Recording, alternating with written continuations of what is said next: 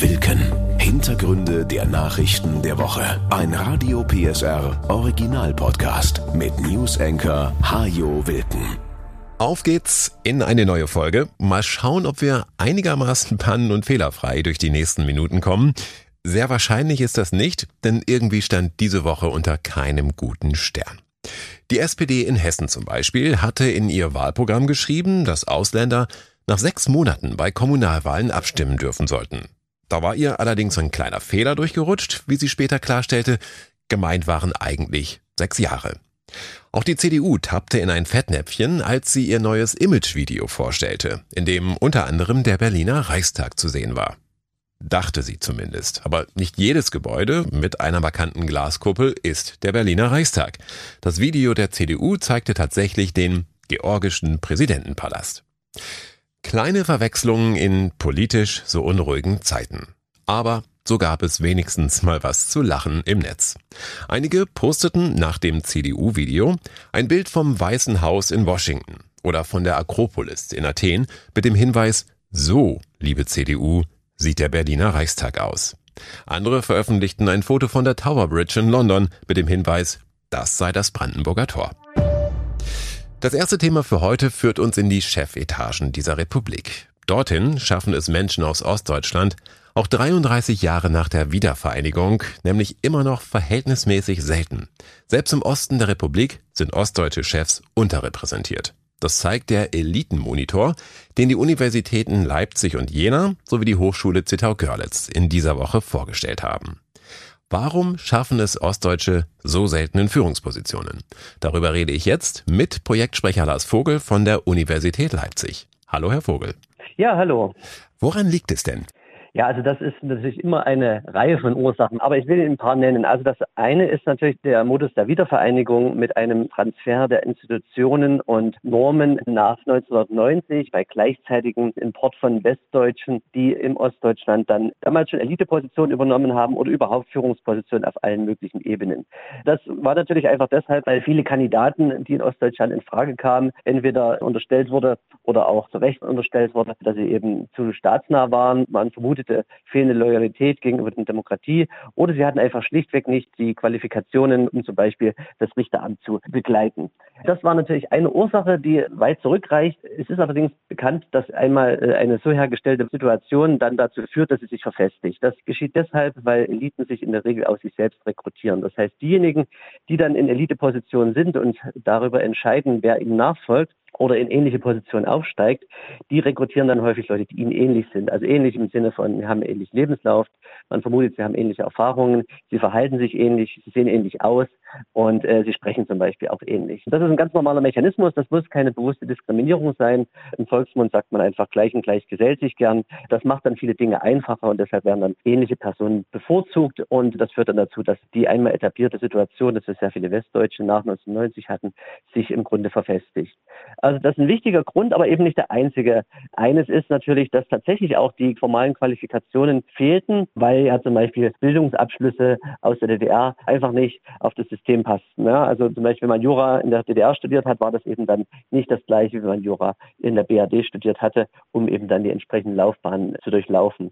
Das war das eine und wir sehen auch heute noch, gerade für die jüngere Generation, dass es eine geringere Studierneigung in Ostdeutschland gibt und das bedeutet, dass ein wichtiger Pfad in Eliteposition eben seltener in Ostdeutschland vorhanden ist. Mhm. Schließlich können wir auch noch feststellen, es gibt tatsächlich eine geringere Ausstattung mit Elitepositionen in Ostdeutschland und das hat natürlich dann Folgen, weil man dann häufiger mobil sein muss und dann bestimmten Umständen. Schließlich noch gibt es tatsächlich auch eine geringere Aufstiegsneigung unter den Ostdeutschen. Das heißt, wenn man sie fragt, ob sie überhaupt anstreben, eine höhere Führungsposition zu übernehmen. Da ist die Zustimmung im Osten etwas geringer als in Westdeutschland. Das hat natürlich auch was wiederum damit zu tun, dass es diese Unterrepräsentation gibt. Das heißt, wenn man den Aufstieg als unwahrscheinlicher einschätzt, dann ist es natürlich so, dass man dann auch weniger motiviert ist, so einen Weg zu gehen und besinnt sich dann eben auf andere Karrierewege. Würden sich denn bestimmte Dinge anders entwickeln, wenn mehr ostdeutsche Führungspositionen einnehmen würden?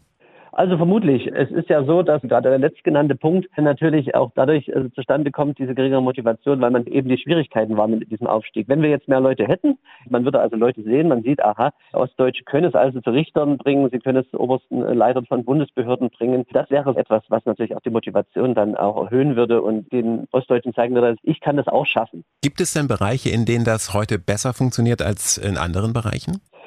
Auf jeden Fall. Also wir haben bis jetzt ja allgemein über diese Unterrepräsentation gesprochen, aber es gibt tatsächlich sektorale Unterschiede.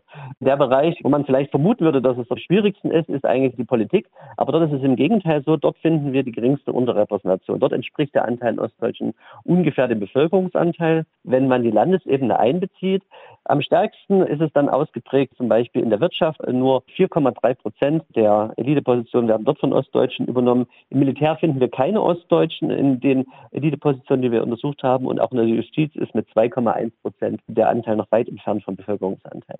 Sie haben aber festgestellt, dass sich in den letzten Jahren die Entwicklung tatsächlich ein bisschen beschleunigt hat. Es sind also mehr Ostdeutsche in Führungspositionen gekommen. Ein wenig, ja. Also unsere Zahlen zeigen einen Anstieg von 10,9 Prozent in 2018 auf 12,2 Prozent 2022.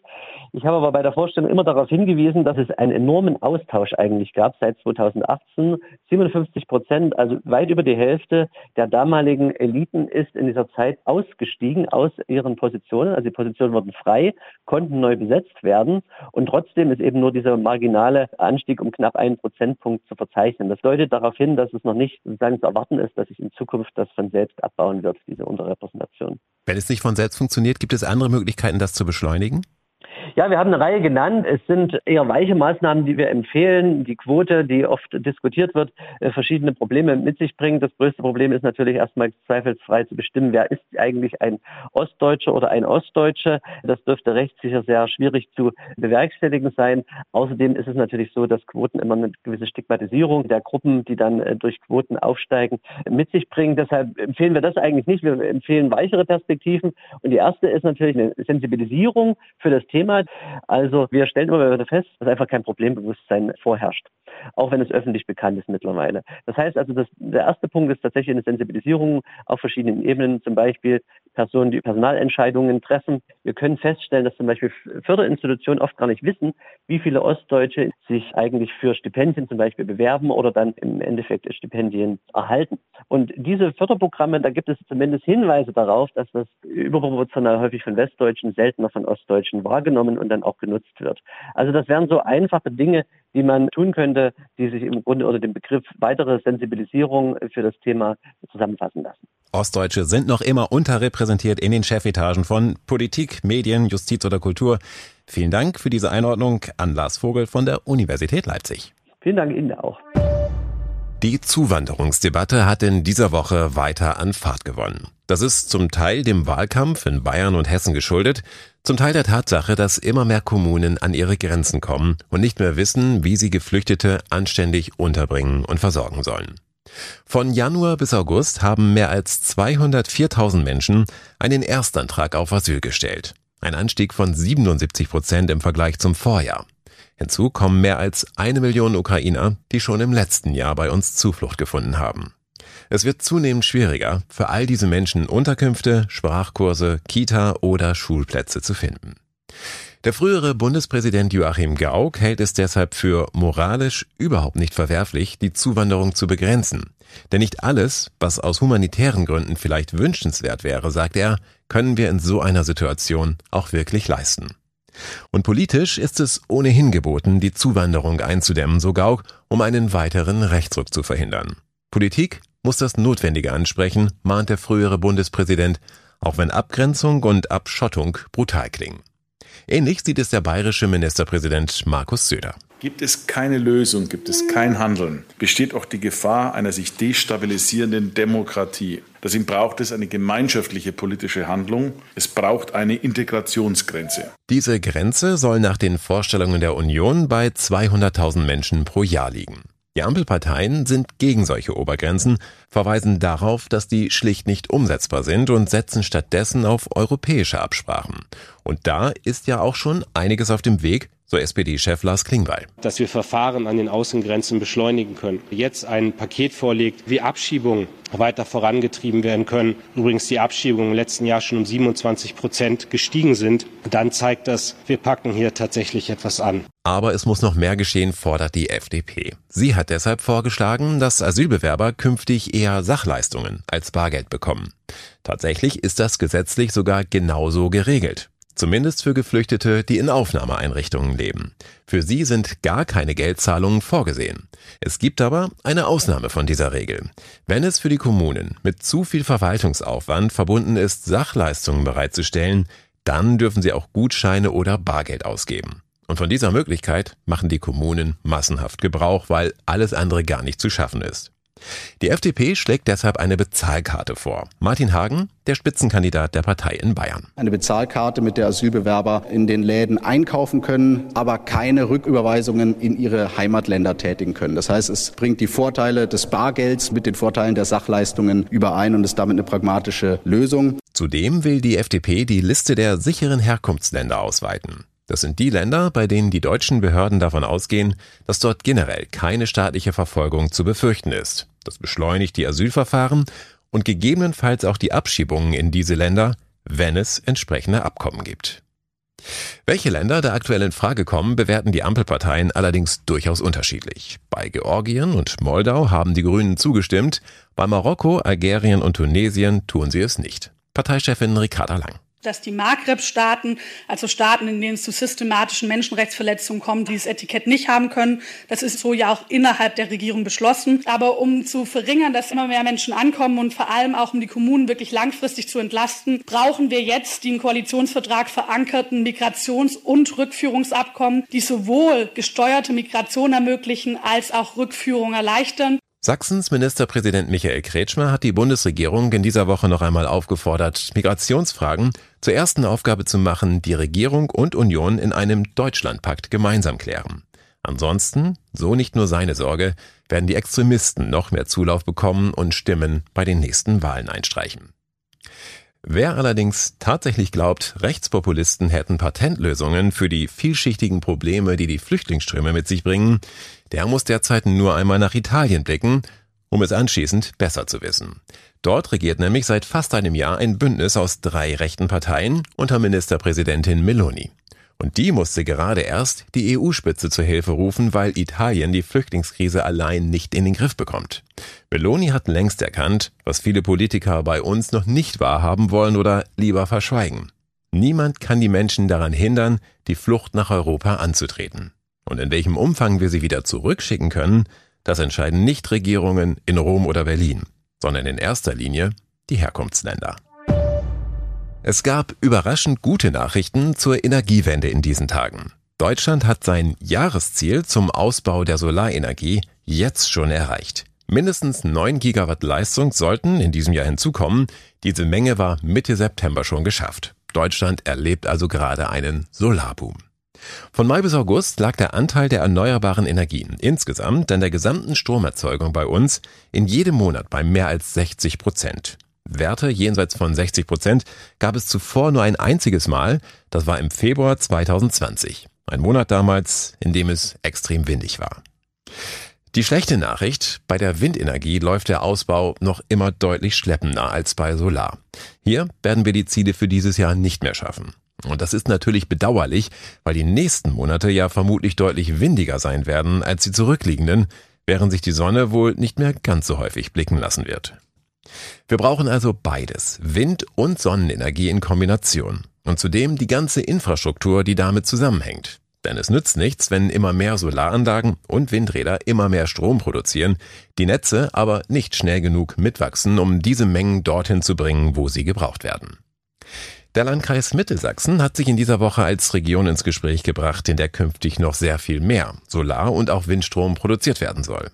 Landrat Dirk Neubauer sagte nach Gesprächen mit der Landesregierung, wir haben eine sehr geringe Siedlungsdichte, wir haben sehr viel Windeignungsflächen. Das Genehmigungsrecht ist da und wir sind Austragungsort der Energiewende. Windräder baut man nicht in Städten oder nur selten. Und deshalb ist es ganz, ganz wichtig, dass derjenige, der so ein Windrad in Sichtweite hat, davon auch unmittelbar profitiert. So sagen das auch Umfragen. Also ich glaube, 65 Prozent der Menschen lehnen Erneuerbare ab, wenn sie vor ihrem Haustür stattfinden. Aber 70 Prozent stimmen zu, wenn sie einen direkten Vorteil daraus ziehen. Und das ist ein Ansatz, den müssen wir jetzt einfach verfolgen. Zum Beispiel in Form günstiger Bürger- oder Gewerbestromtarife. Oder auch in Form zusätzlicher Einnahmen für die Kommune, die damit dann zum Beispiel die örtliche Kita oder die Schule stärken kann. Dass die Energiewende gelingen muss, ist für Neubauer gar keine Frage. Und das hat nicht nur etwas mit dem Klima- und Umweltschutz zu tun, sondern ist auch Wirtschaftspolitik. Es gibt einen Kontext zwischen erneuerbaren Energien und Zukunft von Arbeit. Das muss jedem klar sein. Das ist auch keine Drohung, einfach ein Fakt. Wir haben ganz viele internationale Unternehmen hier im Landkreis, die mit ihren Produkten in irgendwelchen Prozessen eingebunden sind international und die müssen ihren Fußabdruck nachweisen. Und das kann dann eben auch sein, wenn das nicht gelingt, weil eben in jedem zweiten Ort der Windpark weggeklagt wird, dass man irgendwann diese Grünstromquote halt nicht abbilden kann. Und das ist für Wirtschaft dann ein wirkliches Hemmnis. Bei der Energie Energiewende voranzukommen, wird also künftig mehr noch als heute schon ein wichtiger Standortvorteil sein, den der Landkreis Mittelsachsen für sich nutzen will. Ökostrom wird international gesucht inzwischen und wir wollen dahin kommen, das wirklich auch zu einem Treiber der Entwicklung zu machen. Wesentlich für diese Entwicklung wird auch sein, wie schnell wir überall in Deutschland in der Lage sein werden, Ökostrom in größeren Mengen zu speichern. Denn Windräder und Solarmodule liefern nun einmal nicht rund um die Uhr Energie weil es manchmal windstill ist und die Sonne nicht scheint. Für solche Fälle brauchen wir Stromspeicher, also Batterien, um kurzfristige Engpässe zu überbrücken, oder Wasserstoff, den man auch über Wochen und Monate speichern kann. Der Aufbau der Wasserstoffwirtschaft hat gerade erst begonnen. Sachsen will aber auch dabei ganz vorn mitmischen.